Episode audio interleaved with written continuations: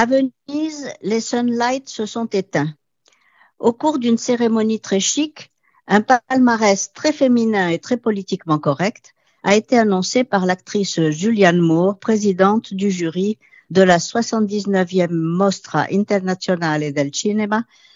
Et on constate que après Chloé Zhao pour Nomadland et Audrey Diwan pour l'événement, c'est la cinéaste américaine Laura Poitras euh, qui a remporté le Lion d'Or.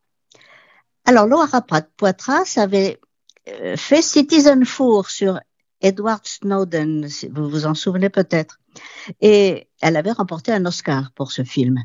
Et cette année, son nouveau documentaire, All the Beauty and the Bloodshed, décrit avec talent euh, l'action militante de la photographe Nan Goldin contre la famille Stackler qui a inventé le Valium et fabriqué et commercialisé dans ses laboratoires pharmaceutiques des médicaments opiacés qui ont fait des milliers de morts aux États-Unis.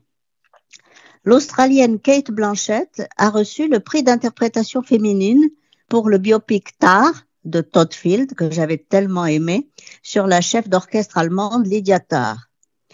Meilleure interprétation masculine pour l'Irlandais Colin Farrell, pour sa prestation dans Les Banshees d'Inisherin, histoire touchante et pudique de deux amis de toujours qui se retrouvent sur une île irlandaise isolée à un moment crucial de leur relation lorsque l'un d'eux ne veut plus de cette amitié.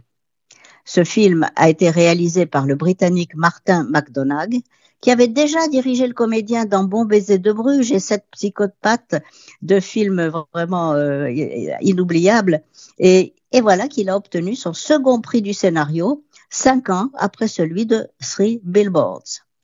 Bones and All, histoire d'amour cannibale, vaut à son réalisateur Luca Guadagnino le lion d'argent du meilleur réalisateur et à sa jeune actrice Taylor Russell le prix Marcello Mastroianni du meilleur espoir. Quant à Timothée Chalamet, lui, il est au-dessus des prix, naturellement. Hein. Son dos nu a fait le buzz à lui tout seul.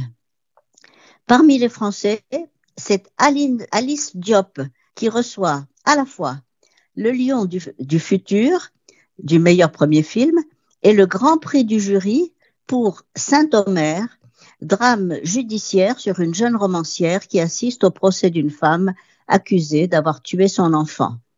Et c'est un film aussi engagé que les paroles de la cinéaste qui a dit au public Nous autres femmes de couleur, nous ne nous tairons plus. Quant au cinéaste iranien Jafar Panahi, arrêté en juillet dernier et qui doit purger une peine de six ans de prison, son dernier opus en date, Aucun ours, a reçu un prix spécial hautement symbolique, il faut le dire.